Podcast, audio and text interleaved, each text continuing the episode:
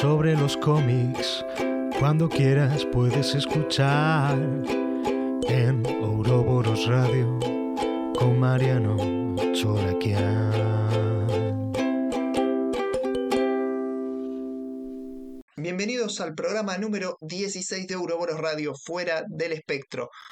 Un programa que tiene de todo, las novedades de Meridiana como todas las semanas. Después un análisis a fondo con Tommy Favero sobre lo que fue el final de WandaVision, qué rumores se cumplieron, qué rumores no y cómo va a seguir el MCU. También el análisis a fondo, a fondo de Roberto Rubiano sobre lo que fue Future State, qué es lo bueno, qué es lo malo, qué es lo recomendable y qué podemos esperar también de Infinite Frontier, el nuevo reboot de DC Comics que deja, deja muchos interrogantes, que nos permite especular muchísimo con el futuro de este editorial. Bienvenidos a Uroboros Radio. Meridiana Comics Manga News, Ibrea, Obi Press, National, Panini, Arrancamos entonces con la sección de novedades que llegan este mismo viernes, como decía nuestra amiga aquí a Meridiana Comics, que queda en Avenida Rivadavia 4963, local 18 de la Galería Rivadavia. Tengo a mi compañero,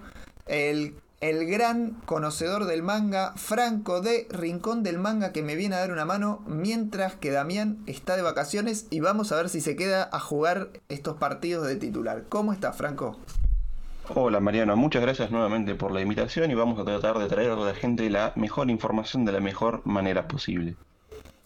¿Qué sale de manga? ¿Qué podemos conseguir interesante? ¿Qué, qué es lo que recomendás de esta semana? Hay muchísimas cosas, claramente es bastante extenso, así que vamos a centrarnos en primera instancia con Ibrea y Panini, que son las que más sacan, y como primera salida tenemos el volumen número 3 y volumen final de Carol and Tuesday, una serie musical que personalmente no siento que pinche ni corte demasiado porque se aprecia mejor en una versión animada, pero esto sería el último tomo de esta saga que abarcaría hasta la mitad de la versión animada. ¿Cómo, es, ¿Cómo juega esto de man, manga, anime? ¿Qué, ¿Qué, es lo que vos, eh, cómo pensás que conviven? Siempre me llama mucho la atención esa, ese juego que hacen. Dependiendo obviamente del tipo de manga en particular, hay obras y obras. Justamente como esto acabo de comentarte, eh, esta obra, por ejemplo, Carol Twisted, que es mayormente de música, se aprecia, se siente mucho mejor viendo, por supuesto, el anime, porque uno puede escuchar la música, puede interpretar muchísimas cosas más. Pero hay mangas que tienen ciertos elementos, como los que vamos a mencionar ahora más adelante, que son mejores verlos plasmados en, por supuesto, papel. Claro, este se trata sobre todo de música. Claramente eso. Bárbaro. Bueno, yo tengo para recomendar una colección que empieza y que es un título grosísimo de, de, DC Comics, que es Animal Man, una colección dentro de todo larga, bastante, bastante interesante. ¿Por qué? Porque es un clásico, porque es Grant Morrison en su máxima ex expresión, con las portadas de Brian Boland, van a encontrar números impresionantes como el famosísimo el número del coyote, este este número en donde hay un juego, un juego con un dibujo animado, donde van a poder reconocer algo muy, muy conocido, muy, muy habitual, el Coyote Gospel en inglés, este, muy, muy interesante, el Evangelio del Coyote, van a poder encontrarlo en, en este libro, va a estar contenido en, en, este, en este primer tomo y después muchísimas cosas más muy interesante esta colección que empieza para suplir de algún modo el final de Swamp Thing. Muy bien, yo escuché bastante al respecto de esta serie. Para una persona que quizás no tiene tanto conocimiento del cómic, ¿puede comprar esto? ¿Vale la pena comprárselo? Mira, es un cómic alucinante. Alucinante en muchísimos sentidos. Es interesante para alguien que le gusta la música, de, del el rock de los 60, de los 70, es muy bueno para aquel que tenga algún interés por la ecología, está buenísimo. Totalmente, es un cómic que en, sobre el final sí empieza a tomar muchos elementos, tanto de DC Comics como de eh, experimentar con la historieta y con la ficción en general. Pero en estos primeros números realmente, en este primer tomo, puede leerlo cualquiera que no haya leído y si te enganchaste seguís comprando. Genial, lo voy a tener en cuenta probablemente para las futuras compras. Ahora bien, vamos a continuar con la sección manga, la parte manga. Vamos a pasar al otro bando, ya dejamos por un lado Ibrea, que lo vamos a retomar dentro de poco. Tenemos con Panini la salida del volumen número 5 de Wotakoi. Para mí, una de las mejores, sin duda alguna, comedias románticas publicadas en el país, el volumen número 5. Estamos a nada, básicamente, de terminar, porque esta obra únicamente consta de nueve tomos. Wotakoi es una comedia sobre, sobre otakus y es un medio una comedia romántica. Sí, es, digamos, te muestra la vida de los adultos que son otakus, digamos, ¿no? Y cómo llevan su vida con todo este tipo de hobbies, este tipo de cosas. Y la verdad que es bastante entretenido. Yo he escuchado a muchas personas que inclusive no están acostumbradas a leer o a ver este tipo de cosas y que le gustó. Dijo, esto está muy bueno. Yo personalmente la recomiendo mucho y la edición de Panini es hermosa. Además, este tomo va a ser el primer tomo impreso de Wotakoi en Argentina. Ah, estaban siendo importados, venían, venían de afuera. Claro, eran las ediciones mexicanas que veíamos viendo en un principio por parte de Panini. Muy bien, y es un título bastante interesante. Yo leí el primer tomo, me gustó mucho. La verdad que es recomendable a alguien que, que le gusta que le gusta esto, que a veces se siente medio bicho raro por, por ser fan de- del manga, del anime, de- del cómic. Es divertido, te apela, te llama la atención. Por otro lado, yo tengo Los Pitufos y la aldea de las chicas. Es eh, el segundo libro que Merci Editorial publica de los pitufos y sale de la línea que estaba, que, que estaba publicando aparentemente desde el principio y, y con historias y con historias más clásicas y es una historia un poquito más, más moderna de, de este grupo tan conocido y tan famoso. Merci Editorial vuelve a, a sacar los pitufos, avanza Merci viene pisando fuerte. Ojalá que consiga más licencias. Es muy interesante la BD en Argentina. Los felicitamos a Germán Tolosa por este proyecto. Y, y te felicito por la entrevista que hiciste en tu canal a, a Germán. Muchas gracias, la verdad que disfruté bastante haciendo la entrevista, se le pudo sacar bastante jugo y como vos decís, le deseamos lo mejor a Germán, que está demostrando que tiene un amor por el cómic y que está respetando todo. Él dijo, vamos a sacarlo, vamos a hacerlo mejor y ya está saliendo este segundo volumen. Gente, apoyen a Mercy Editorial. Bien, ¿qué más tenés, Franco, para, para recomendar esta semana? Bien, vamos a retomar, vamos a volver a lo que es la parte de manga y vamos a continuar con Panini. Porque sí, Ibrea tiene bastantes cosas que podemos mencionar muy rápido, como Fairy Tail, Shadow, Uyufudo, pero acá creo que lo más interesante va por el lado de Panini, que empieza con las reediciones. Se le venía pidiendo a Panini que reeditara cosas porque se vendieron como, como locos. Es decir, nadie esperaba que esto se vendiera tanto, pero sí se vendió muchísimo.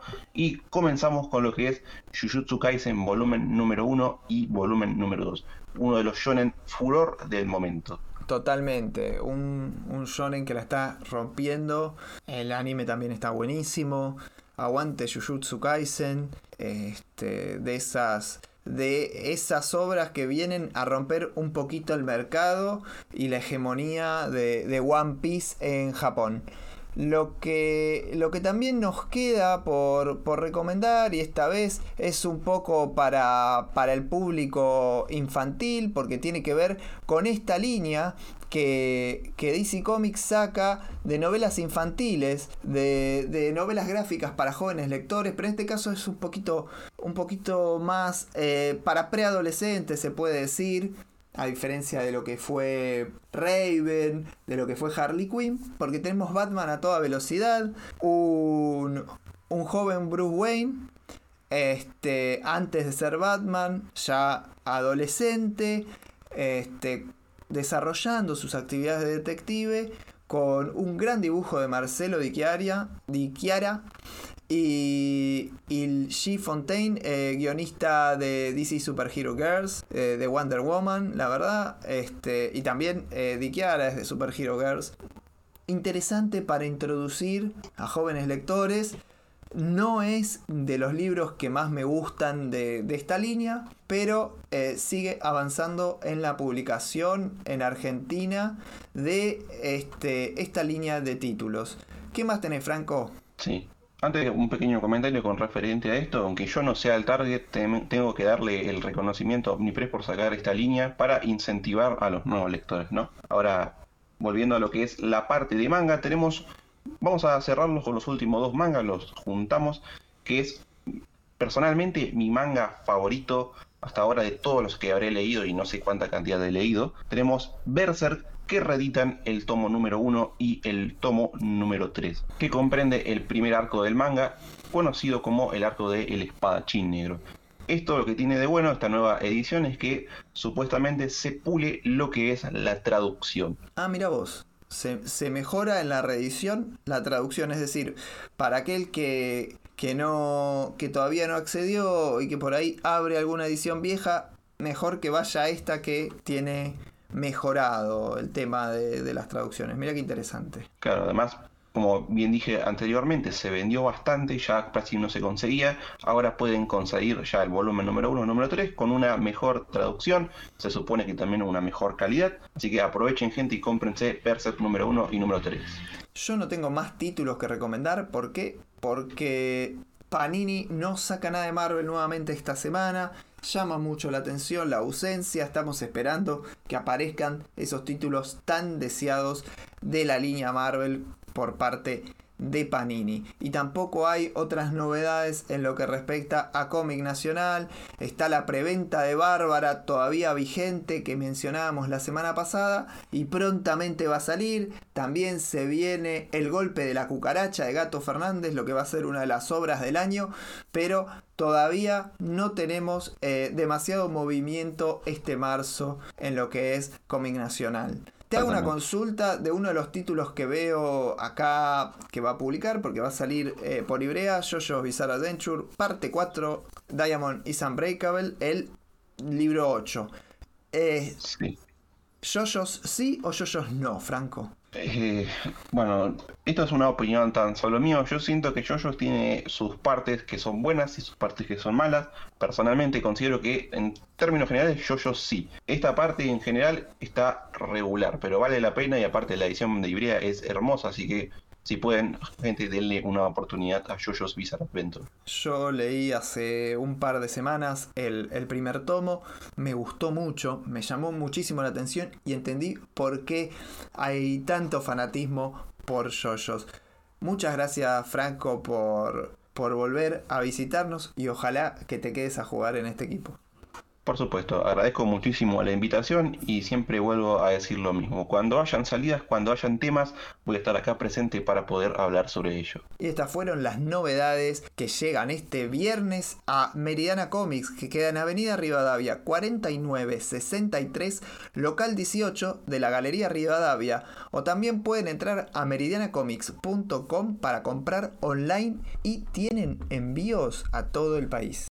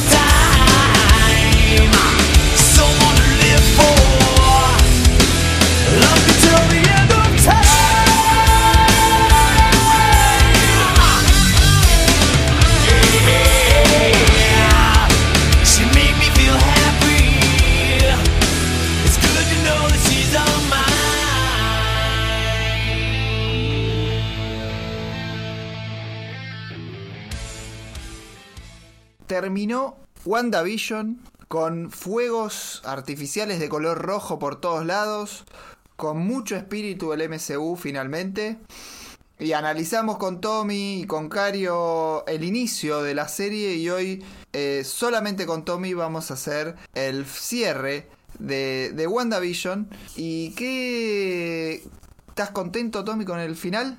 Eh, sí, obvio. La verdad que estoy muy contento con toda la serie en líneas, en líneas generales. Obvio que siempre hay algo que, que, se puede decir que, que no gustó o no gustó tanto. Eh, creo que con este final hubo un montón de cosas que quedaron ahí medio, medio pagando que con el fandom y con todas las expectativas que hubo y que en parte, por suerte, no se, no se terminaron cumpliendo, eh, pero por otra parte mantuvo esa cosa que, que, yo tenía tanto miedo de que no pasara, de que la historia se centrara en, en Wanda y en, y en Visión y no se esparciera tanto, tanto, tanto como pensábamos que se iba a pasar se dio una característica que se viene dando muchísimo en todas las series de televisión o películas que, va, sobre todo series de televisión, por el capítulo a capítulo, que tienen fandom, que aparece entre episodio y episodio un cúmulo de especulaciones, una cantidad de teorías basadas sobre todo en el conocimiento de lo que ha pasado en los cómics y trasladándolo o intentando que se traslade directamente a la pantalla. A mí sinceramente no me encanta esta intención prácticamente u obligación de que se traslade directamente porque son dos públicos diferentes, son dos lecturas diferentes de los mismos personajes, pero me parece que viven en universos no ficcionales, sino en universos narrativos totalmente distintos. Sí, además que eh, yo siempre digo que lo que algo que tiene Marvel Marvel Studios en general es que siempre te tira un centro al fan, pero también intenta que la gente que no es tan fan, que en, hablando en serio es, es, el mayor de la gente, porque, porque es obvio que, que, todo lo que, lo que hizo con el MCU y con Endgame no es solo gracias a, a, los fans y a los que leen los cómics eh, acérrimos. Eh, entonces está tratando de mantener un balance entre contenido original, historia original, pero con cositas de los cómics para mantener al fan todo el tiempo atento. Y obvio que en, esta serie eh, toda la, la, cuestión de la expectativa y de, y de todas estas teorías que podían pasar también fueron, fueron alimentadas por, por la misma serie. Y yo creo que jugaron muchísimo con eso y ellos ya sabían, incluso por las declaraciones de los actores, que iba a haber gente que no iba a estar, no sé si no tan contenta, pero se iba a sentir un poco desilusionada porque todo lo que pensábamos que iba a pasar no terminó pasando y eran todas cuestiones propias del fan y no de que ellos hayan dicho, sí chicos, va, va a aparecer Mephisto, obvio. Claro, a ver, es prácticamente imposible que Mephisto aparezca como un personaje del MCU tan libremente y de golpe en el medio de esta historia. No hay posibilidades técnicas ni narrativas de que ese hilo después lo continúen el número que viene. Ese tipo de, de historias tienen mucho que ver con las series regulares ad infinitum. Entonces, mientras sale un villano entre el otro y se puede mezclar de ese modo. Acá es muy difícil que ocurra realmente porque la historia de la temporada queda semiabierta, pero tiene que terminar porque tampoco hay una promesa de una segunda temporada. Entonces, es loquísimo decir, bueno, va a entrar Mephisto, va a entrar esto. Recién están aprendiendo eh, los espectadores de este tipo de historias en televisión y en cine que existe el multiverso. Están aprendiendo conceptos que el lector de cómics maneja hace 40 años hoy. Entonces hay que ir de a poco, vos no podés tirarle toda la carne al asador de alguien que tiene un bagaje bárbaro de cómics. Y a mí me cae como el culo, realmente el lector de cómics que si no es igual la historia, se ofende y le parece una porquería. Sí, además que si te pones a pensar cuánto iba a durar la temporada si querías agregar todo lo que pasaba. Eh, cuando, cuando hablábamos de si Evan Peters era el Quicksilver del universo Fox que había traído Wanda y se armaban unas teorías locas y, y al final, nada que ver Y era una locura pensar que de todo lo que tiene el universo Fox de, de, de, Marvel, de los mutantes, iban a decidir a traer a Evan Peters, a Quicksilver, eh, en la serie de WandaVision. Uno más teniendo a Doctor Strange con su propia película El Multiverso la Locura y con lo que parece que va a ser Spider-Man Spider 3. Uno diría que el primer personaje que de otro universo que va a entrar al MCU y o es Deadpool o ahora puede ser Tobey Maguire o tiene que ser alguien así icónico que, la gente se caiga de culo en el cine. No podía ser Evan Peters, no podía ser, era todo un guiño. Y hay mucha gente que pensó que iba a pasar y se desilusionó porque al final era un, un X spoilers, para el que todavía no lo vio, eh, vamos, vamos a hablar bastante de, del último capítulo. Em, y, y, se desilusionaron y pensaron, no, ¿cómo, cómo que no era el multiverso? No era, no era el otro, no era Quicksilver. Y no, chicos, no iba a ser. Era muy difícil. Eh, también, eh, es lo que decís vos, el, el multiverso para la gente en común que no está metida en los cómics, lo vieron por primera vez en la en Spider-Man Into the Spider-Verse eh, y era un multiverso de solo hombres araña. Eh, es complicado ya de así en una serie tan tan eh, que le da tanta importancia a la relación de, de, Visión y de Wanda, también meter todo el multiverso ahí. Creo que se puede hacer de otra manera mejor y con más tiempo de desarrollo.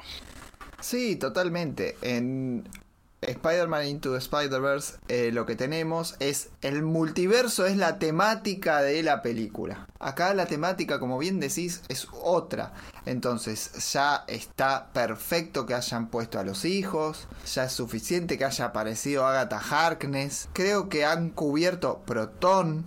Entonces creo que han cubierto un montón de elementos nuevos introducidos al universo del, del, Marvel Cinematic Universe que realmente no tenía mucho sentido tanto, tanto concepto en una sola serie. Por ahí es porque está manija, por esto, por lo otro, pero la realidad es que es una serie además que empezó de una forma y terminó una completamente distinta, siendo una historia lateral muy importante del universo. Sí, eh, a mí eso que decís de que empieza de una manera y termina en otra, hasta incluso si vos agarras toda la participación de Mónica y de Darcy y de Jimmy Woo, que, que por momento funcionaba bien, porque es es lo que le da al que está al espectador, le da esa información que nos faltaba, sobre todo en el cuarto, quinto capítulo, cuando empezamos a ver qué es lo que pasaba afuera del, domo.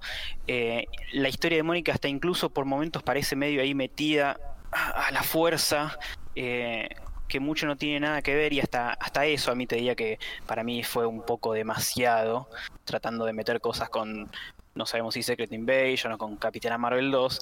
Eh, entonces hasta eso me pareció que, estaba también un poquito de más, que, excedía un poquito la historia de Wanda y de Vision. Pero eh, la verdad me encantó tener una serie de este estilo que fuera tan distinto al principio del MCU, que abrazara lo clásico del MCU con una con un acto final con peleitas, rayitos, colores, que pin, que pam, el drama, y que incluso teniendo eso, el cierre es un cierre completamente emocionante sobre la relación de Wanda y de Visión y con los hijos, y le da como un, un cierre a, Wanda respecto a su pérdida y a su, y a su trauma y, abrazar su, su nueva caracterización como la Scarlet Witch. Que eso era uno de los temas que yo tenía tanto miedo cuando empezó la serie, que decía, che, pero si esta serie va, va a ser el inicio de algo que continúa en las películas, ¿vamos a tener un cierre o, va a ser un cliffhanger de continuará y viste nueve capítulos para, para que después la historia termine, termine en otra película. Que por ahí faltan dos años para que se, para que se estrene. A mí me queda muy claro que en ningún momento Disney va a permitir que dos niños tan perfectitos y tan bonitos te los dé el diablo. Perdóneme, pero el que pensó eso es muy inocente. Sí establece, como bien decís, cuestiones y ya entramos en zona repleta de spoilers, esto va a estar lleno de spoilers, ya entramos en cuestiones que tienen que ver con establecer personajes que no se habían establecido, en mover fichas para próximas películas, cosa que es hiper entretenido y recontra piola a futuro. porque te abre muchas películas. En el último capítulo re- revitaliza a personajes que por ahí no se sabía si iban a estar o no, porque vamos a tener seguramente este, influencias de esto también en Ant-Man, en Thor, va a aparecer en todos lados. Y está muy bien que pase a ser el juego de televisión y película, me fascina. Yo siempre digo que Kevin Feige hace, hace varios años, cuando la gente veía que todas las películas estaban interconectadas y él decía que sí, chicos, los voy a obligar a que vean 20 películas para que entiendan la última, a grandes rasgos, eh, pero obligaba a eso. Ahora esto confirma que Kevin Feige es exactamente lo mismo, pero con la serie. Sí, chicos, si quieren ver Doctor Strange 2, van a tener que ver WandaVision. Obviamente van a tener que pagar Disney más o verlo de otras maneras más baratas, pero, pero los va a obligar a que, a que para tener la, la imagen completa de lo que está pasando en el universo Marvel tengas que sí o sí ver la serie que están armando. Y por la calidad y por lo que, el último capítulo, la verdad, no tiene nada que envidiarle a una, a una película eh, que sale en el cine de, Marvel en calidad de, de producción y, efectos, la verdad, la pelea de las dos visiones fue muy, muy buena, se nota toda la producción que le metieron, eh, y eso te muestra lo, lo compenetrados que están con estas historias y con darle al público algo de calidad y que sea relevante para el universo Marvel. A mí me parece que nunca falla la cuestión Marvel en efectos, siempre es verosímil visualmente y es una de las cuestiones que desde que tengo uso de razón y tengo uso de razones Batman del 66 este que fue lo primero que vi de superhéroes en real en eh, live action en una en una pantalla este que el verosímil de los efectos especiales y no solamente los efectos especiales, sino de los escenarios, sino de los vestuarios, siempre me fue muy difícil. A veces por ser demasiado irreal y a veces por todo lo contrario, por ser muy trucho a veces y a veces por todo lo contrario, por ser demasiado realista. Entonces me sacaba de la de la del mundo y de la imaginación que genera que existe un superhéroe, porque cuando es muy realista a uno también se le cae el verosímil de que un superhéroe pueda existir en el planeta. En ese en el universo que te plantean. El realismo extremo tampoco sirve. Y el caso de de Marvel siempre funciona y funciona con los códigos Disney, funciona con la perfección Disney y funciona con la posibilidad de que exista la magia, como hablamos con Gabriel Rojo. Bueno, la magia que propone el Marvel Cinematic Universe tiene mucho que ver con Disney tiene que ver mucho con la magia que propone Disney. Te guste o no, te, te puede no gustar y puedes no disfrutarlo. Pero esa eh, perfección en el sentido de que es muy armónico, funciona siempre. Nunca es disonante el efecto especial, el vestuario, eh, la escenografía. Eh, ahora quiero parar con lo del vestuario para resaltar el trabajo tremendo que hicieron con el, el nuevo traje de, Scarlet Witch, el, el traje no, no, icónico porque es distinto al de los cómics, pero la verdad lo ves y decís, por lo menos cuando yo lo vi, dije, esto es lo que yo estaba esperando. Desde que, desde que apareció Wanda en, en Age of Ultron o en, o en el final de, de Winter Soldier en la escena post créditos, cuando se confirmó que iba a estar Wanda Maximoff, dije, ay por Dios, yo quiero ver el traje de, de Scarlet Witch actualizado y hecho en la manera del MCU, ¿no? Porque también el, traje de Capitán América no es exactamente el mismo del, del cómic, eh, por lo menos el original, y se ve increíble en las películas. Y me gustó el, el, guiño en el, en episodio de Halloween con el, con el traje bien clásico, clásico, con las calcitas, con los mismos tonos, todo. Y, ahí está lo que vos decís, de que eh, ese no, no funcionaría el que el clásico de los cómics porque lo ves y, y da a, berreta pero el nuevo queda increíble queda increíble en, en, los efectos especiales en las texturas en cómo está hecho en cómo queda alrededor del universo. La, escena post créditos eh, de ella en el plano astral eh, queda, queda perfecta queda perfecta. Y una cosa que me encantó, hablando de esa escena, es eh, el guiño a Sam Raimi de, del futuro a venir con el movimiento de cámara muy a lo Evil Dead, acercándose a la cabaña donde, donde parece que está todo bien y en realidad me parece que no va a haber nada que salga bien a, a futuro. Como decís, el vestuario es ideal. Hay una fórmula que usan. Que entiendo que a mucha gente no le guste el, el mundo que plantea eh, o los productos que plantea Disney. A mí a veces también me saturan.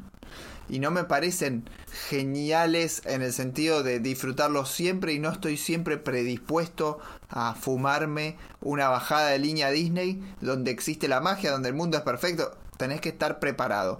Lo que hoy es Marvel está atado a esta perfección o supuesta perfección que plantea Disney. Y que aparezca ese vestuario impresionante, zarpadísimo, en el que Scarlet Witch es totalmente verosímil, pero a la vez con un traje muy clásico, como ocurre en todo el resto del MCU, impresionante. No hay palabras como para eh, poner en juego el decir, veo superhéroes caminando, son, están y viven. Eso es muy difícil de lograr y en el MCU se ha logrado definitivamente que sean eh, superhéroes coordinados y todos pertenezcan realmente a la misma estirpe, cosa que es muy muy difícil de conseguir. Sí, sobre todo con tantas tantos personajes distintos. Eh, yo trataba de explicar cómo funciona la magia en el MCU y, la verdad que es algo que lamentablemente todavía solo, no, está tan ahondado el tema, solo habíamos visto la magia y cómo funciona en Doctor Strange y ahora vemos otro, otro tipo de, magia en, colores, en formas, en, en hechizos, en, hablar, algo mucho más clásico, algo que Doctor Strange movía las manos y salía el hechizo y acá la vemos a Agatha pronunciando palabras en otro idioma para conjurar eh, su hechizo y, y este redconeo muy al cómic de que todo lo que hizo Wanda en realidad siempre fue magia, solo que ella no lo sabía y le salía tan natural, es algo, es algo hermoso.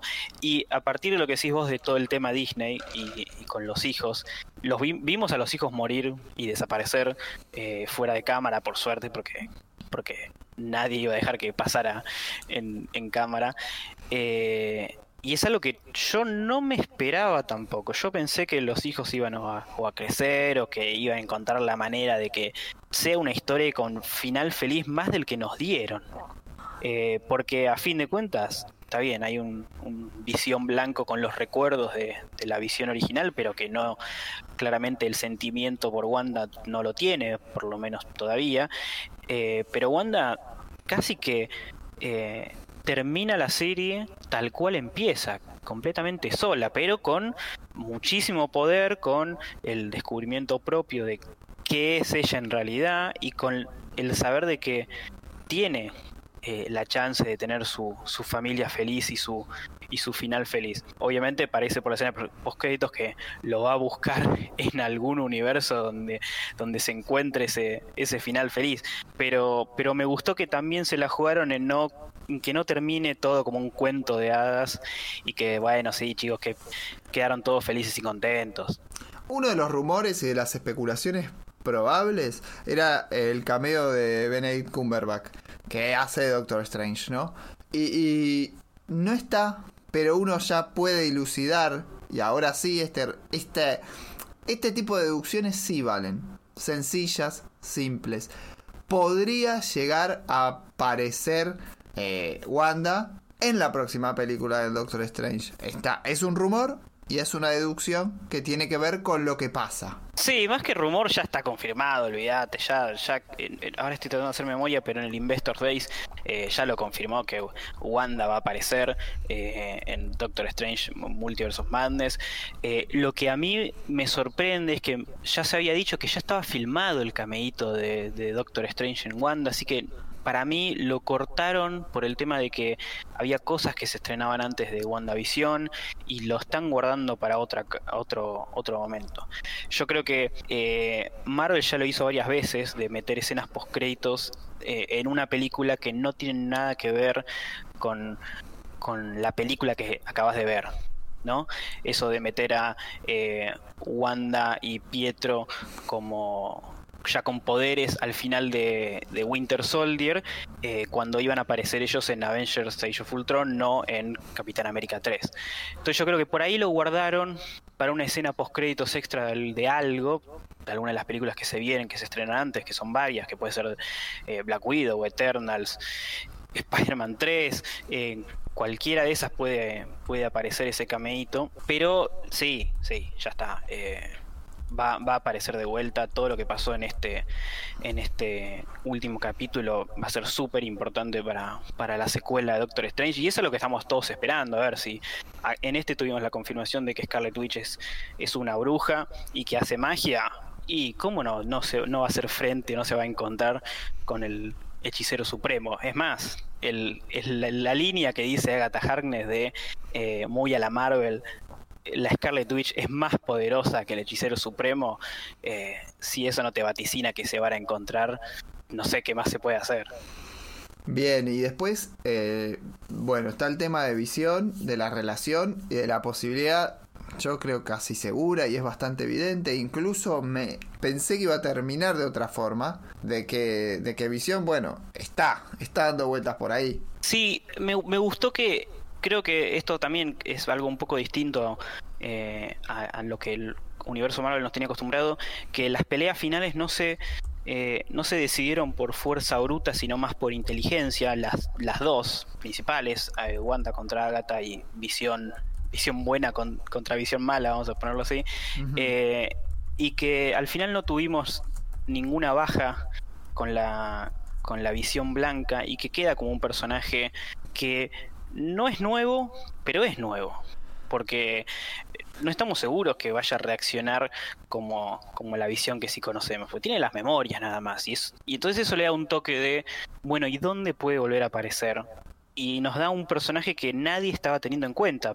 Post-Endgame, más o menos, con lo que está pasando, sabemos en dónde está cada, cada personaje. Decimos, Thor está en el espacio, eh, no hay más Capitán América, Bucky y Falcon están viendo quién se queda con el escudo, eh, pero nadie tenía en cuenta que la visión, la visión ya estaba muerto. Y ahora tenemos un nuevo personaje, un nuevo viejo personaje que aparece eh, y con los colores, espero que lo mantenga así, clásicos de, los West Coast Avengers de, de con la visión blanca, blanca. A mí me parece que hay una, una charla que es imperdible y tal vez sea el mejor diálogo, a mi entender por lo menos, ¿no? De toda la serie, que es la charla entre las dos visiones. Y cuando decía que hay conceptos que los eh, lectores de cómics manejan hace mucho tiempo y, lo, y por ahí no, no aparece tanto el, en las series y en las películas, creo que está el corazón de eso está en esa charla. El nerdismo extremo, eh, científico, que, que tiene la charla de las dos visiones, realmente es ese el momento donde yo digo, bueno, acá le están hablando a los lectores de cómics, porque este es el lenguaje del lector de cómics que nerdea con ciencia una situación que aparece en la ficción. Que no es algo que hasta ahora hayamos visto tan habitualmente. En el MCU no aparece a tal punto. Porque en los viajes en el tiempo, en Endgame, te los explican con una pseudociencia que no funciona y que en realidad la simplifican para que funcione a la ficción, pero acá realmente está teniendo una charla científico-filosófica súper interesante. Sí, y, Visión siempre se presta a eso, ¿no? Tanto, tanto en los cómics como ahora en la, en la, en la serie y en las películas anteriores, de esta cosa de humanizar algo que a simple vista no, no parece humano. Eh, la lágrima de, Visión al final llorando, primero me partió el corazón. Y segundo me, emocionó porque, porque es un claro, un claro guiño a los Avengers de, Roy Thomas, eh, a una viñeta increíble con visión con una sola lágrima llorando, diciendo que hasta los androides pueden llorar. Eh, entonces Visión se presta mucho a esta cosa de la ciencia y de lo humano y de lo que nos hace humanos. Esa línea gris que se rompe entre un, un androide robot mecánico teniendo queriendo tener una familia y estar enamorado completamente de otra persona al punto de, de siempre sacrificarse y, y entender que, que, que tiene que partir, incluso cuando, cuando él dice con la mira a Wanda y le dice hasta que nos digamos sola, que creo que eh, resume un poco lo que puede llegar a pasar a futuro, de alguna manera. El, el- cambio que él dice de, de, de lo que toda su vida significó, que primero era Jarvis, después pasó a ser eh, algo de Ultron y después terminó siendo un, un androide y ahora un, un recuerdo, un amor hecho, hecho eh, tecnología. Todo lo que le pasó en la vida y, y- y lo que le espera, creo que habla también un poco de, del futuro de, de la visión. Hasta que nos digamos sola, es el Te Amo 3000 de WandaVision. Me parece que la nueva fórmula es clavarte una frasecita que después se repita y sea hashtag durante los días siguientes al estreno, ¿no? Eh, y también la frase del, del oh, ¿qué capítulo fue? El, el octavo, ¿no? De qué es, qué es amor sino eh, sufrimiento que persevera. Eh, no, qué es el sufrimiento si, si, si no es amor que persevera, la, en la traducción, que cuando, cuando terminó ese capítulo ya estaban por todas las redes eh, imágenes inspiradoras, eh, toda la gente poniendo poniendo la, la frase que también pasó con, con Te Amo 3000. Pero sí, sí, es una... Cuando queda bien, queda bien. Tipo, me gustaría que, que, que se la guarden no para tirarlo todo el tiempo, sino para que para que marque un momento y un antes y un después y que, y que recordemos, uh, ¿te acordás cuando viste Visión lo que le dijo a Wanda y cómo se te parte el corazón ahí? Eh, me gusta, me gusta que le, que, que le den otra onda al, al- al diálogo con estas frases que quedan bien, quedan bien. Otra de las frases que queda es recasteo a Pietro, que es tremenda también como con la reacción de Darcy en el momento que aparece eh, el nuevo Pietro en la puerta de la casa. El, el fietro. Sí, el Pietro. Y bien, a mí no me emocionó tanto hasta las lágrimas, pero hablábamos en la previa de que hay un tipo que cada vez que sale algo lo emociona y se saca una selfie llorando. Y vos creo que lo compraste porque lo vi en tus redes sociales. Yo lo compro siempre. A mí es, es, es un personaje porque, porque estamos hablando obvio de Kevin Smith, eh, director, escritor de cómics, creador, eh, streameador, podcastero. No sé qué le falta hacer a Kevin Smith eh, con, el, con el fandom porque no le quedan muchas cosas. Pero yo siempre lo compro. Me encanta lo que, lo que dice, lo que hace. Creo que representa al fan que no importa lo que le tiren, él siempre ve el vaso medio lleno y, le encanta todo lo que salga. Le tirás Justice League, ah, me encantó, lloro. Le tirás Batman vs Superman, ah, me encantó, lloro. Le tirás Suicide Squad, eh, no sé si lloro, pero me encantó también. Siempre le encuentra eh, la parte que, que lo emociona y, y la verdad me hace sentir bien porque, porque creo que representa al, al más, más loco y, y aceptador de todo lo que, lo que salga. Él siempre dice que, que en su época, cuando él era chico, jamás podía soñar con ver todo lo que está pasando ahora. Y, y creo que ese es un modo de, de verlo muy válido, decir, che, pero eh, ¿para qué buscarle un pelo al huevo a tal película de superhéroes? Sentémonos y disfrutemos. Disfrutémoslo, que, que es algo que nunca antes pasó, que antes solo era Superman, Batman y la Mujer Maravilla, y mira lo que tenemos ahora. Tenemos absolutamente todo un futuro adelante con películas de superhéroes eh, hechas con, con buen, buen nivel. Yo creo que se, se- un día que lloraba, se fue cambiando las gorras y se fue sacando selfies. Y no lloran cada vez, sino que publica una que tenía en el rollo fotográfico del celu. ¿Con qué te quedás eh, en el balance final? ¿Qué fue lo favorito y qué fue lo menos favorito? Voy a empezar con lo menos favorito, que es lo creo que lo más, lo más fácil. Eh, Mónica Rambeau y Sword eh, no me terminó de, cerrar. Siento que es un personaje que si no estaba, no cambiaba mucho. eh, y creo que se- entiendo por qué está, porque esto es el MCU y, y hay que preparar cosas para futuro. Pero es lo que menos me, me terminó de cerrar de la serie. Y lo que más me gustó, Elizabeth Olsen. La actuación que mete, los, los matices que meten durante toda la serie de pasar a comedia, drama, suspenso, acción, los looks, la sonrisa, eh, la fragilidad de Wanda y, y- y toda esa, esa cosa que le viene de super cool y badass, de ultra poderosa al final. Todo lo que hizo a lo largo de la serie es, es magnífico. Creo que, que la serie está, está muy buena. Eh, tiene un gran puntaje, es un gran comienzo para el MCU en- dentro de Disney y está bancado por la espalda de, Elizabeth Olsen y la relación con Paul Bettany que vos los ves juntos y te crees todo, te crees su amor, te crees que de verdad se quieren, que nadie está actuando y es, y es así y es un androide amando a la chica, ya está. Por mi parte, lo más favorito fueron esos dos primeros capítulos en los que se animaron a hacer sitcom pura. Después hubo en el tercero hay un mix y mi capítulo por lejos menos que menos me gustó fue el cuarto en donde parecería que escuchando las críticas de algunos que quieren siempre la misma historia de superhéroes, te cuentan un epílogo de Endgame o un capítulo final, un spin-off de Endgame. Y quiero dejar como, como balance final que he disfrutado muchísimo cuando cuenta WandaVision una historia con los mismos personajes que no tiene nada que ver con las otras que se contaron anteriormente. Con los superhéroes puedes hacer drama, puedes hacer comedia, puedes hacer policiales, puedes hacer hasta un espocón si se te ocurre.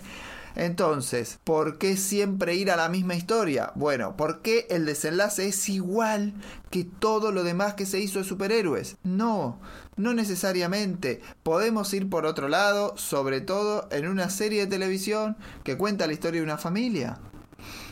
Realmente eso fue lo que menos me gustó.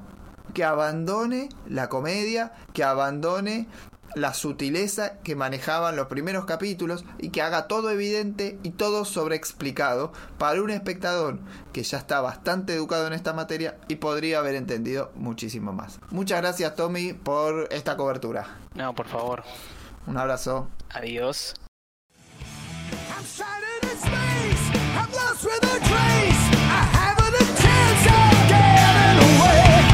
Close to the sun. Surely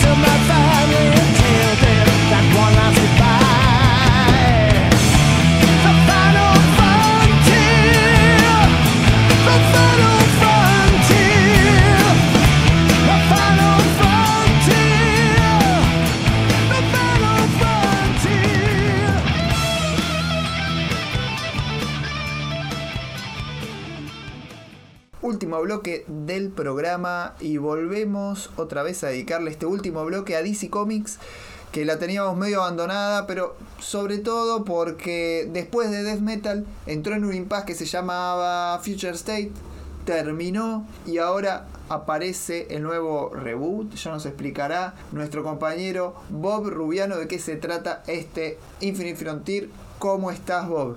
¿Qué tal? Buenos días, buenas, buenas tardes, buenas noches, cuando sea que escuchen esta este podcast. Qué bueno estar acá de vuelta para hablar de lo que más nos gusta, en este caso DC Comics y su último evento, evento de eventos, y los hay. eh, DC Comics en los últimos meses se ha convertido en un evento adentro de un evento y podría ser dentro de poco adentro de otro evento. Y no... Es una recursión de eventos que no terminan, un evento recursivo enganchado a otro evento y a su vez, en, en todos lados, en todas líneas, a nivel de nuestro plano de realidad y a nivel editorial. Y tenemos, eh, bueno, el final de Death Metal que reparte las cartas y deja en un impasse durante dos meses a la editorial con este Future State. El balance de Future State que tuvo varias colecciones, este, introducción de nuevos personajes, ¿cuál, ¿cuál sería más o menos? ¿Cómo te gustaría encarar la información en relación a qué fue Future State? Fui a blanquear mi posición de entrada, no puedo ser imparcial porque el evento me gustó muchísimo. La verdad que los últimos 20 años, si no es el mejor, le- entra fácilmente en, en un top top eh, de 3 o de, o de 1 o de 5, le quieras armar. Fueron 8 semanas, 53 títulos, que eh, si bien completaban cada uno una, una historia autoconclusiva, se pueden leer como un todo porque entre todos formaban un arco narrativo bastante grande. Semana a semana nos iban presentando personajes nuevos en series con historia eh, a veces autoconclusivas y a veces con un continuará, que en principio no tenían mucho, no tenían, parecían no tener mucho sentido, parecían muy desconexas en- entre sí, pero con el correr de la semana se fue poniendo cada vez más interesante hasta lograr todo un colchón de, de historias que quedó muy, muy sólido. No sé cómo lo fuiste viviendo vos en tu experiencia personal. Mi experiencia personal fue que no tenía demasiada coherencia. Hubo, hubo algunos títulos que me interesaron más que otros, como, como puede sucederle a cualquier lector, a cualquiera que encare. Este, tiene sobre todo lo que más me impresionó, me impactó y, y me hizo pensar que la apuesta estaba en un arte que le hiciera honor al nombre del evento. Un arte muy futurista. Un trabajo de color impresionante por parte de todo el equipo de la editorial porque realmente te coloca en el futuro, salvo algunas excepciones. Fueron cómics que sí te hacen pensar en una diferencia en relación a lo clásico, en relación a, a lo clásico, no a lo- al material clásico, sino a la marca de la casa. La marca de la casa se vio reformulada se está viendo reformulada hace mucho tiempo. He dicho ya un montón de veces que en Batman se está haciendo shonen. Y en este caso, en Future State, voy a empezar por ahí, vi un Batman recontra futurista. Una Gotham muy distópica prácticamente. Gotham es una ciudad de mierda siempre y acá era más de mierda y de y en otro y en otro tiempo con otra tecnología muy interesante. Por ahí la más floja de todas para mí fue Superman of Metropolis, donde no le entendí mucho el shade, pero después prácticamente todo está muy bien. Eh, Realmente creo que en Superman John Kent es donde estuvieron los puntos más bajos. Coincido, coincido en la apreciación general, pero yo destaco algo que no había pasado y que creo que, que lo, los pone muy por encima del resto de lo, de lo que le- leímos en los últimos años. Acá se armó, no sé si eh, eh, expresamente o por cuestiones de, de- de suerte o de, o de circunstancias, se armó un equipo creativo colectivo de actores jóvenes de autores que están haciendo sus primeros pasos, muchos en el mercado mainstream, y en conjunto al- pare- parece, o, o si no lo hicieron, les quedó muy bien, si no lo hicieron es propeso, parece que trabajaron en, en- en simultáneo, que coordinaron que todas sus historias cumplan con la premisa del evento, que era plantearse en el futuro, y a su vez cada uno encontró su espacio para contar lo que quería contar. Porque la premisa simplemente decía que esto pasaba en un futuro, ¿no? A partir de ahí el futuro podía ser 10 años, 50, 100, 200 o 2000. Entonces con ese, con, con ese arco, con ese escenario, pudieron trazar una gran línea de tiempo en el que cada historia encaja sin pisarse con la otra y a su vez formando parte de todo un gran rompecabezas. Algo que, algo que me hizo acordar mucho a lo que es el planteo narrativo de, de series como La Mazmorra o, Grendel, o incluso aquella legión que en su momento transcurría en dos tiempos en, los años eh, 90. Eso creo que es el mayor valor agregado que da y que lo diferencia mucho de, los eventos de los últimos años. Es un evento que nos permite entonces pensar en todos los omniversos, lineaversos y todos esos versos que nos va metiendo DC Comics como para explicar su continuidad. Es un tablero mm, que permite moverse para todos los lados y es, de, es un tablero de 5 dimensiones o de 6 como menciona Snyder en alguno de sus arcos de, de la Justice League. Totalmente de acuerdo. Hay mucho talento joven explotado que se puede interpretar como lo interpretaron en Toma 5 eh, el Chaco Matías de Petris y Martín Fernández Varela, como decir, están ahorrando guita. Y a mí me parece que están buscando nuevos talentos, porque hay algunos que se están instalando y uno de ellos es Rambi, que me encantó lo que hizo en Swamp Thing mm, y, y va a seguir en Swamp Thing. Entonces, realmente creo que la única forma de meter nueva gente en el cómic es dándole la oportunidad de jugar. Dándole la oportunidad de jugar en una situación de estas características que tiene tiempo limitado y que si algo no funciona del todo bien, puede volverse un paso atrás para después más tarde dar dos para adelante. Me deja servida la, analogía futbolera, porque la lectura de que gastaron menos por ser artistas jóvenes para mí es totalmente errónea, sino esto más bien es tratar de oxigenar con talento nuevo algo que ya venía totalmente desgastado con fatiga creativa, algo que nuestra selección de fútbol está necesitando un montón.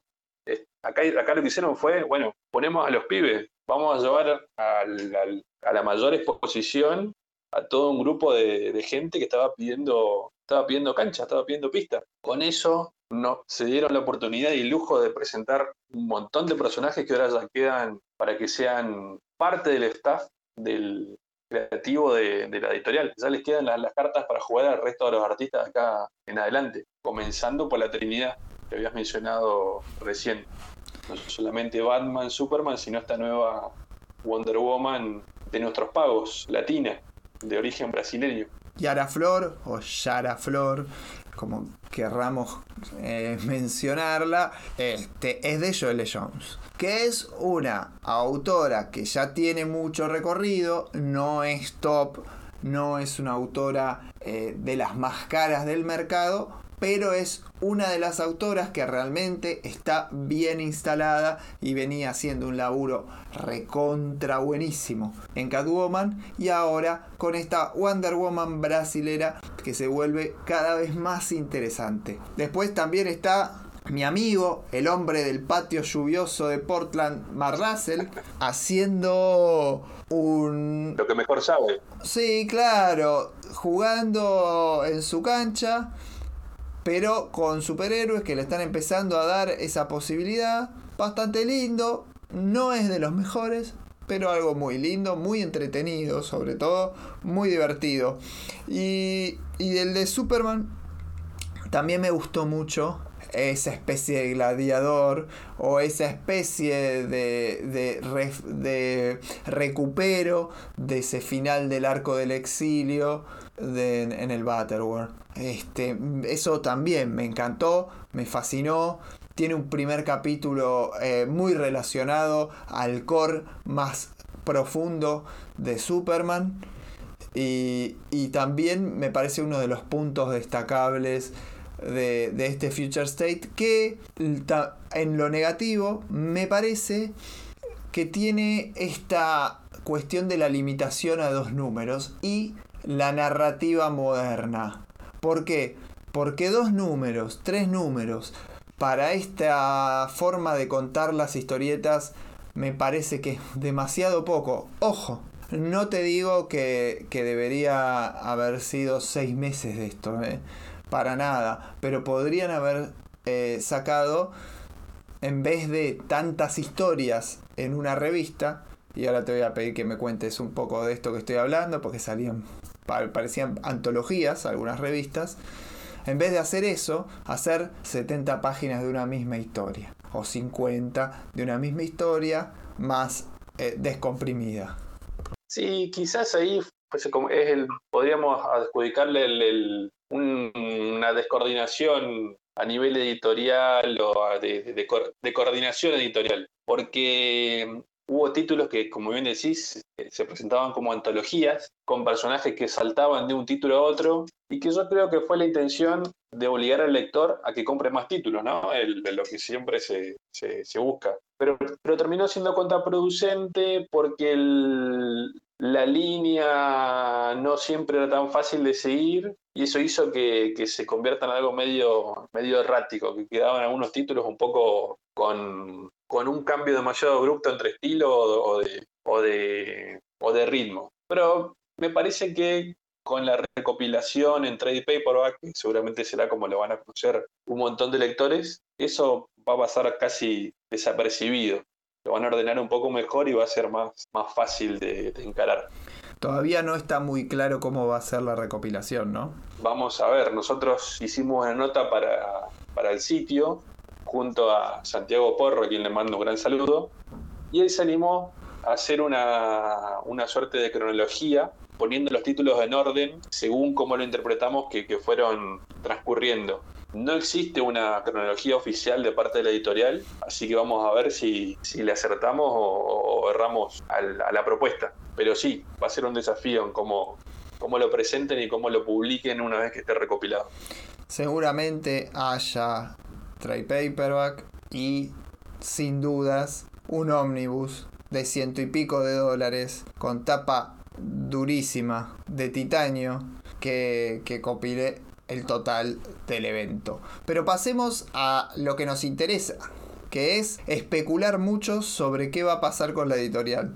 Y tenemos ya dos semanas de... ya fue la segunda semana de esta nueva etapa que se llama Infinite Frontier. Y pudimos leer el, el número 0 de, de este evento, relanzamiento, lo que fuera, que, que llamemos. Pero hubo un número 0 que contó pantallazos de, de cada historia. Y ahí sí vuelvo a mencionar a Toma 5 porque muestra a- al espectro y a Wonder Woman caminando por todas estas historias. Y la analogía que hacen ellos es bárbaro porque parece Scrooge con alguno de los fantasmas de las navidades. Sí, es bu- es buena analogía. Claro, el evento mm, solamente fueron ocho semanas en las cuales se interrumpió la publicación de las series regulares. Una vez terminado ese evento, la semana pasada comenzaron a salir las series regulares de nuevo, retomando la numeración que tenían antes de- del Future State. Algunas series son nuevas, como la del Joker y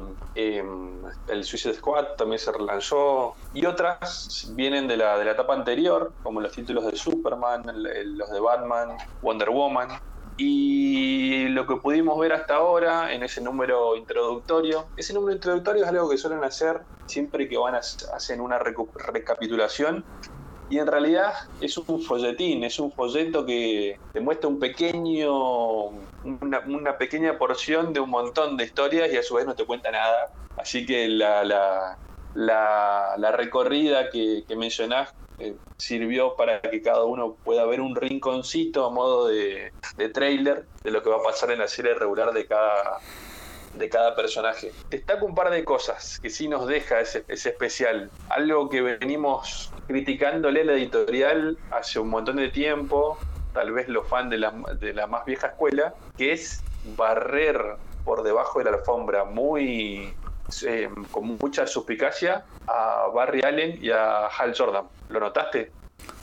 La barrida de. La barrida de Barry, valga la redundancia, es muy interesante porque en algún momento los que somos llamados generación perfil decimos queremos que Wally vuelva, queremos a Wally. Porque a Barry lo tenés dando vueltas, entonces le tenés que dar un rol de importancia. No puede dejar de aparecer. Bueno, el rol está dado y es muy buena la solución que plantea este número 0 para el propio Barry. Y con Hal también es genial. Porque con Green Lantern me parece que, que apelan a lo que a mí más me gusta, que es lo colectivo. Que era el gran valor agregado que, tení, que tuvieron siempre, que tuvo siempre ese título. A, fin de cuentas son un, un cuerpo de linternas verdes, no solo uno. Totalmente. Entonces, Infinite Frontier muestra este menú donde, sí, spoilers, Wally West vuelve a ser el Flash titular de la editorial. Después de un año que se cumple de la salida de Andidio, ocurre, vuelve Wally. Y Hal Jordan empieza a quedar en un segundo plano. Ya veremos cómo aparece. Repasemos un poquito las, las historias que más nos gustaron. O que más, más nos gustaron, no. Digo, que mayores novedades se introducen. Una de ellas es la, reaparición de Yara Flor, pero como Wonder Girl y en una etapa muy anterior a la que nos muestra Future State. Claro, porque recordemos que todo esto que nos mostró Future State transcurre, como bien dice su título, en el futuro. Entonces, todo lo que vimos ahí, ahora en los títulos regulares, que transcurren, en el pasado, cronológicamente antes de, esos, títulos, vamos a ver que todos los títulos van a ir preparando el, el escenario para, ir, para llegar a, a, lo que pasó en Future State. En ese sentido, la serie del Escuadrón Suicida creo que es la que mejor está usando ese, recurso, sin ánimos de, de spoilear, que involucra a un staff nuevo y a la Tierra 3, el hogar del Sindicato del Crimen, esa versión maligna de, de, la liga. Que también tiene su título propio en este relanzamiento. Muchos títulos dedicados a villanos, porque Joker ya estrenó y se explora muchísimo más esta idea de los, los villanos muy, muy presentes y además de una Gotham, como decía anteriormente, muy estilo manga, porque continúan Tinion Cuarto y Jorge Jiménez en Batman, pero Joker también tiene sus, por lo que estuvimos viendo, sus, sus aspectos muy, muy manga, muy japo todo el mundo de Batman, como bien venís diciendo hace un tiempito, parece haber, parece haber abrazado al, a, la, a, la, ola oriental y está absorbiéndolo tanto en diseño como en, en puesta de página y a todo en, el ritmo general de, de, de, los títulos lleva como estandarte ese, esa estética hoy, al menos. Y cada vez más es más notoria y cada vez creo que lo, lo disfrazan menos, está prácticamente por, por hacerlo cada vez más, más, más, explícito. Sobre todo en los diseños de, de Jiménez que se ven muy inspirados por, por lo oriental. Y además, cada día le aparece una waifu nueva al Joker que ya está al borde del harem. Y. Batman también, por, por consecuencia. Batman también, sí, por, eh, indirectamente. Y por otro lado, algo muy interesante. Voy a dejar algo hermoso para el final. Voy a dejar lo, lo más importante, creo, lo voy a dejar para el final. Eh, Teen Titans Academy sale. ¿Y qué me dio la sensación? Me hizo acordar mucho a Wolverine and the X-Men, ese título de Jason Aaron que ponía a Wolverine totalmente fuera de personaje, pero que lograba una serie bastante entretenida. Me hizo acordar muchísimo. Decir, Titans es la generación escolar de nuevos personajes. Eran los X-Men en su, en su etapa más icónica de Wolfman y Pérez, eran el paralelismo de los X-Men en aquella época y creo que hoy juega un poco con esa idea de la escuela que había trabajado Grant Morrison, que había creado Morrison y que expande en ese título Wolverine and the X-Men Jason Aaron. Eso fue lo que me dejó Titans Academy. Más esperanzado, cambiás la mansión X por una torre en forma de T y ya tenés la misma dinámica. Totalmente. Yo voy aún más allá con, voy aún más allá con esa, esa misma idea. Creo también que lo que hace este, este, esta nueva visión editorial es abrazar por fin algo que se había negado tanto estos últimos años, que es la, herencia y los legados y las, generaciones de atrás que venían arrastrando cada, nicho etario, digamos, de héroes, habiendo, spoiler de vuelta, revivido a, a, Arsenal, a Red Arrow, a Roy Harper, y habiendo traído de vuelta a Nightwing, bueno, a Wally que ya lo mencionás, junto con esta, esta movida de presentar una academia de, de héroes jóvenes, creo que en conjunto abrazan a todo lo que es esa, esa sensación de, de generaciones que siempre fue una marca registrada de la editorial. Y bien, después tenemos eh, un poquito del Superman de, de Philip Kennedy Johnson que a mí no me, me generó ninguna opinión. Todavía en esto poco que pudimos ver en Infinite Frontier no, no me dejó no me dejó demasiadas conclusiones realmente. Y recién van, han publicado 20 páginas, tam- démosle un poco de chance hasta, hasta poder sacar una conclusión un poco más, un poco más de fundamento. Por lo pronto regresó eh, John, John Kent está en el título, junto con su padre, lo cual deja un, un interrogante que es algo que no, no, no, no tuve, no tenemos respuesta hasta ahora, que es dónde queda la legión de superhéroes en todo esto no tienen anunciado ningún tipo de título ni, ni nada. Al parecer quedaron de vuelta en el, en el limbo con el regreso de, de Superboy al, al presente. Así que mm, el título de Superman aparentemente se va, se va a meter en la dinámica de padre e hijo. Algo que lo puede llegar a acercar a Invisible, tal vez. No lo sabemos. Lo que sí puedo decirte es que dejé afuera de, consulta en Future State al tema de la Legión porque me pareció un absurdo total y creo que la Legión va a continuar en un, en un limbo durante un tiempo. Muy a mi pesar y al de nuestro amigo Hugo, Hugo Drago que prontamente va a estar en el programa contándonos un Legión para boludes. Ya lo vamos a tener. Aparece... Si no es un buen momento para la Legión. No, no, la verdad es que no son buenos años para la Legión. Tenemos eh, Green Arrow y Black Canary. A mí me encantó.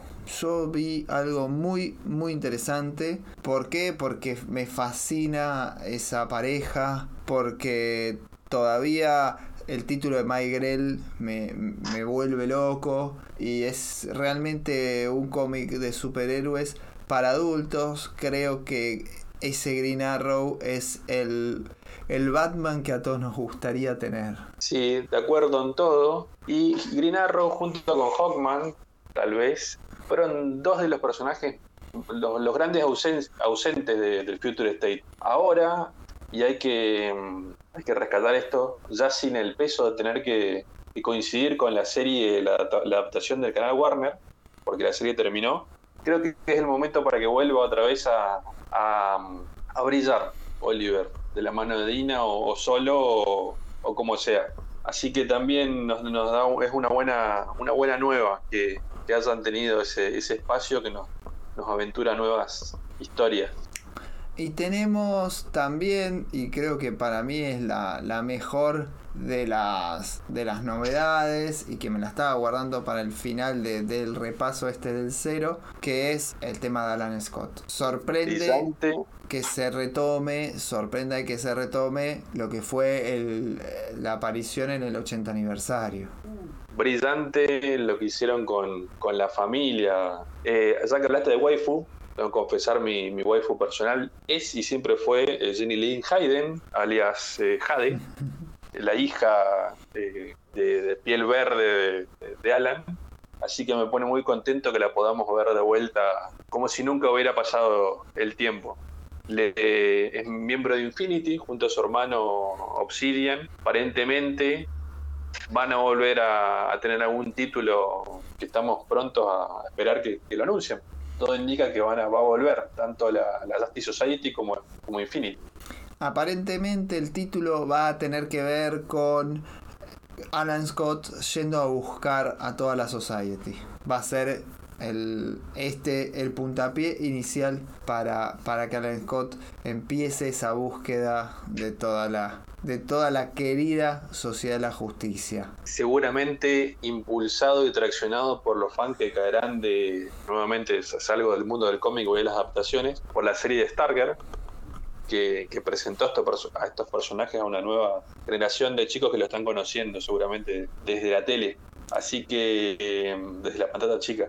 Así que esperemos que, que le den algún buen equipo creativo y le hagan justicia a todos estos años de, de ausencia, que ya van a sumar más de una década. Después se viene Brian Michael Bendis a la, legi- a la Legión. No, se fue de la Legión. A la Ya Justice- no. Ya no, mejor. Mejor porque la verdad que no, no gustó y encima lo cerró horrible en Future State.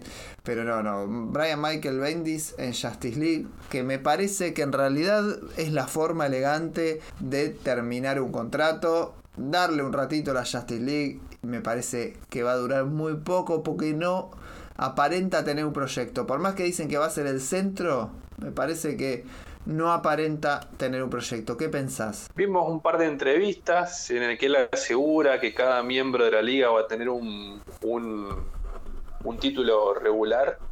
Mete de vuelta a su, su pet character, este, nunca recuerdo el nombre, Nao- Naomi, esta chica que presentó el título nuevo. Y tengo la misma sensación. Parece que, esto va a durar menos que, que va a ser un paso tan efímero como lo, lo fue lo que hizo en, en la Legión. Solo el tiempo dirá a ver qué tanto, a ver qué hace, porque hasta ahora no vimos más que unas imágenes promocionales en la que mete a Black Adam, aprovechando también el impulso de la, de la película que va a estrenar, y el resto, no sé, eh, mucha fe no le tengo, sinceramente. Ojalá me sorprenda. No, realmente, muy, muy poca fe. La que sí, la que sí viene con todo es sin duda Wonder Woman, que terminó a toda orquesta Death Metal, terminó a toda orquesta, obviamente, por ser por quien pasan todas las historias.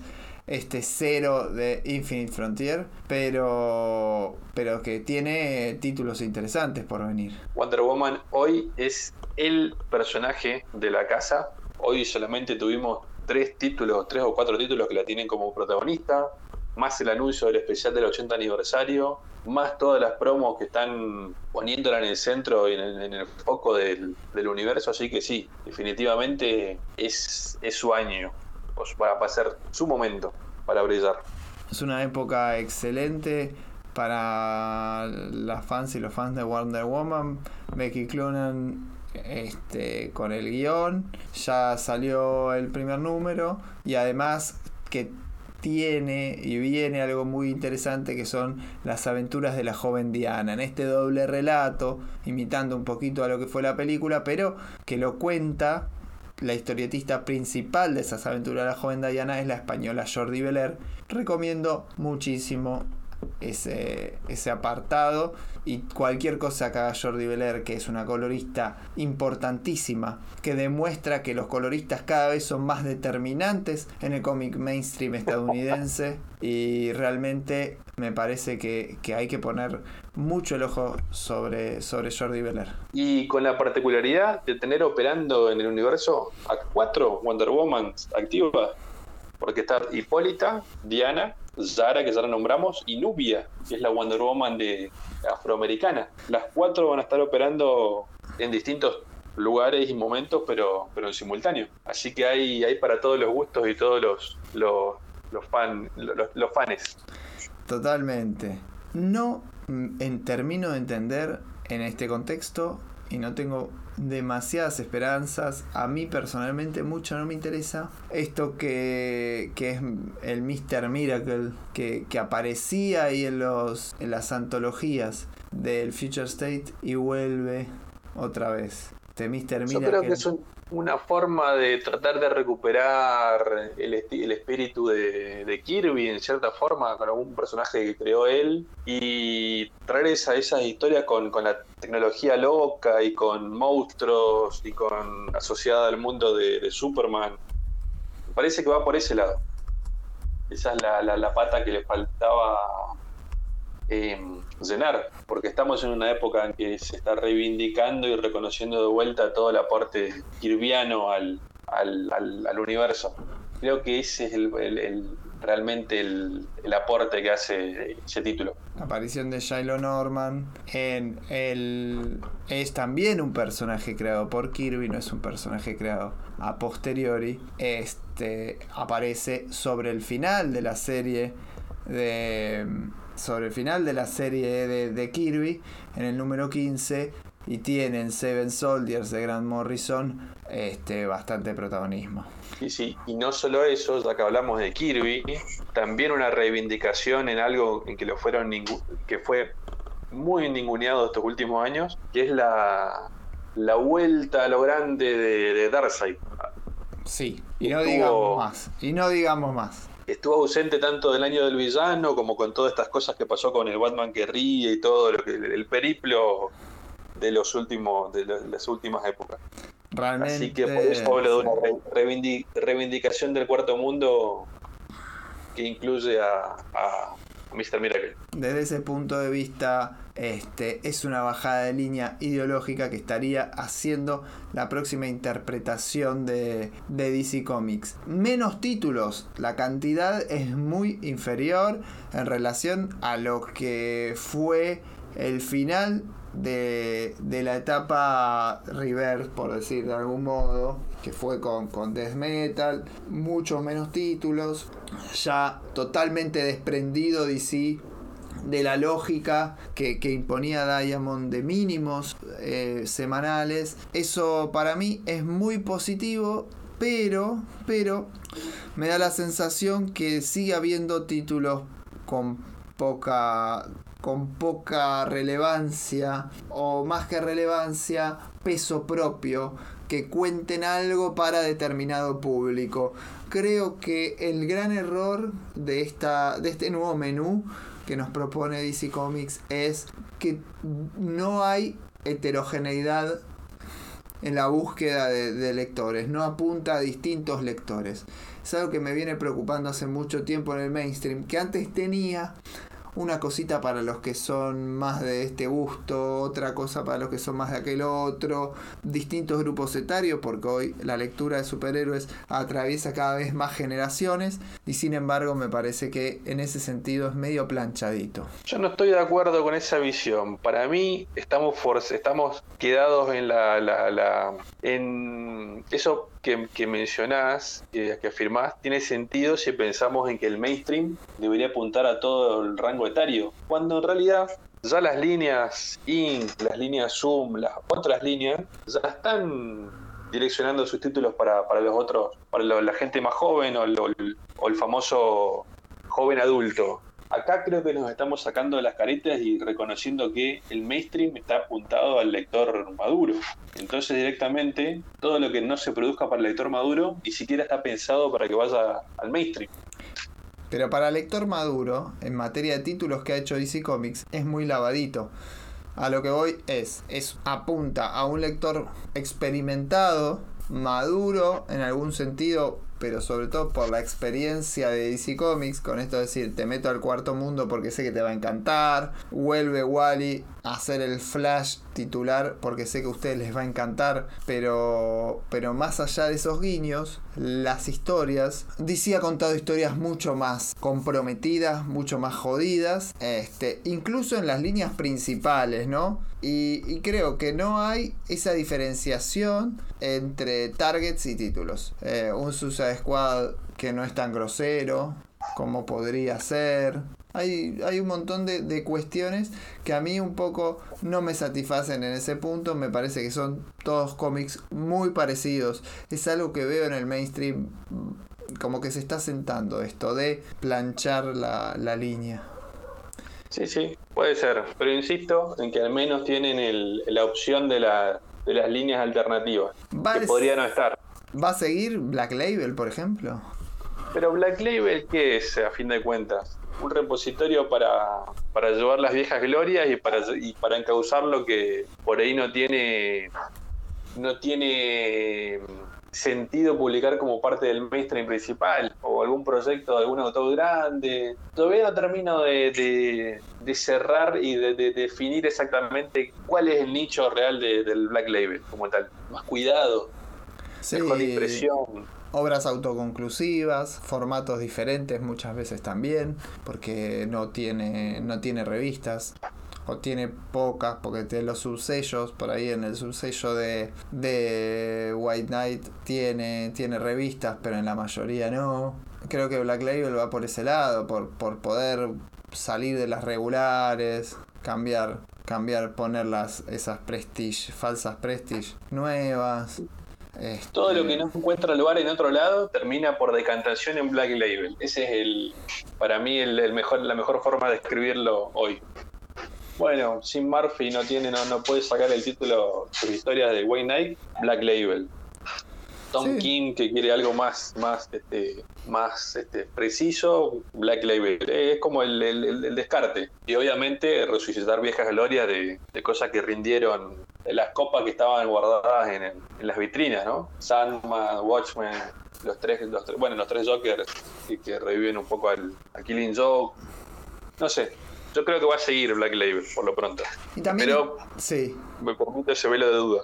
también está anunciada esta miniserie de seis números que se va a llamar Infinite Frontier, que, que, va, que no va a ser coral, que va a tener su guionista y va a tener su dibujante. Sí, eso fue una sorpresa. Es que el- pensamos que el, este Infinite Frontier iba a ser un one shot, un número unitario, pero a fin casi sobre la salida anunciaron que se iba a continuar en una serie que suponemos va a ir presentando distintos rincones del, del universo durante cinco meses. Eran cinco o seis números, ¿no? Seis números, una miniserie de seis números. Yo imagino que será algo similar a lo que fue la antología Showcase en su momento, que tenía historias que por ahí no saben si, no sabes si van a pegar o no entre el público y van a ser como una prueba conceptual antes de, de- de darle un, un título propio a, a personajes que no tienen lugar hoy. Sabremos cuando ap- salga. Aparentemente va a estar acá la búsqueda de Alan Scott. Va a aparecer Roy Harper, va a aparecer el multiverso, va a haber mucho, mucho lío del lindo en este evento, que es de guiones de Joshua Williamson. Digamos, no te digo el gran arquitecto de la, de la editorial, pero sin dudas es el capataz de la obra. Y dibujos de Germánico. Y me parece que es para tener en cuenta. Sabremos, veremos cuando salga, a ver qué, qué nos trae, qué sorpresas nos trae. ¿Crees que va a durar años? ¿Crees que va a, a terminar en Infinite Frontier 6 y se va a terminar este proyecto?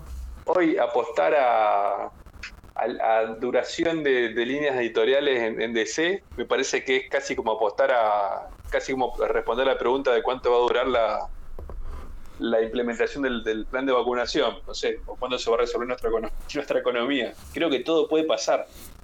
Va a ser un, va a haber que seguirlo un, un día un día a día o un semana a semana y no me atrevería a dar un, pronóstico tan certero, más que lo que lo que intuyo, pero sin mucho sustento, más que, el- que mi propia intuición pura. Por lo pronto, si me dejo llevar por lo que vimos en el Future State, eh, Future State le veo una continuidad por lo menos en lo que lo que sigue del año hasta el próximo invierno que es las, hasta, hasta el próximo enero de ahí en adelante va a depender de, de lo que suceda en el año de que no pasen cosas como diría como alguna vez dijo un pensador A mí me parece que es un parche temporal. Yo creo que va a durar lo que dure la editorial en manos de ATT, que puede ser no sé cuánto tiempo. Pero creo que el rumor que lanzaron en Bleeding Cool es bastante cierto. ATT no quiere sostener una línea de DC Comics y está buscando venderla a un grupo que quiera trabajar y tener ganancias de mercado editorial. AT&T compró esta editorial eh, eh, formando un paquete y no le genera un gasto o le genera poca ganancia porque tiene que poner a trabajar cerebros, tiene que poner a trabajar una estructura que no tiene. Gana guita DC, pero no gana lo que le interesa a AT&T y no la compró pensando en, la editorial. Así que creo que Infinite Frontier va a ser una andanada de títulos desordenada, sin continuidad como prometen una y otra vez, sin la necesidad de explicar demasiado, que se va a ir repitiendo, se va a ir llevando, medio en piloto automático hasta que se dé la venta y ahí se dará la gran revolución. La gran crisis, la crisis más grande de todas. O quizás no, porque una decisión posible de los nuevos dueños puede ser continuar como, como venía. Por eso digo que es pura especulación lo que pueda pasar en los próximos meses. Pura especulación, pero que va a haber quilombo, va a haber quilombo de acá al año que viene. Va a ser un año, para mí, el año que viene vamos a estar volviendo a hablar de este tipo de, de cosas. Esperemos que sí, pero por lo pronto el sabor de boca que tengo hoy es esperanzador y creo que lo, que, lo mejor está por venir. DC Comics es muy argentina. ¿Por qué? Porque le encanta hacer borrón y cuenta nueva cuando se termina cada periodo presidencial. Se agota, esto no sirve más, es una porquería. Cambiemos, cambiemos, volvamos, nos fuimos. Todo el tiempo DC es argentina por eso, no por las crisis nada más, sino... Será por eso que la queremos tanto. Exactamente tenemos una noción parecida. Hacemos borrón y cuenta nueva. Acá en Argentina, con la política nos pasa, con la selección nos pasa, porque cada mundial queremos cambiar 23 jugadores y un técnico. Y también queremos cambiar en DC Comics todo. Y la gente que es fan de DC Comics en Estados Unidos parece que tiene una idiosincrasia similar porque borrón y cuenta nueva todo el tiempo. Muchas gracias por, por, tu, por tu conocimiento, por traernos toda la información de estos movimientos de DC siempre y nos vemos dentro de poco en la continuación de grupos del descenso que va a traer un par de, un par de movidas interesantes. Nos vemos en la próxima. Un, Un gusto abrazo. como siempre y saludos al, a todos los oyentes. Un abrazo grande a todos y nos vemos la semana que viene.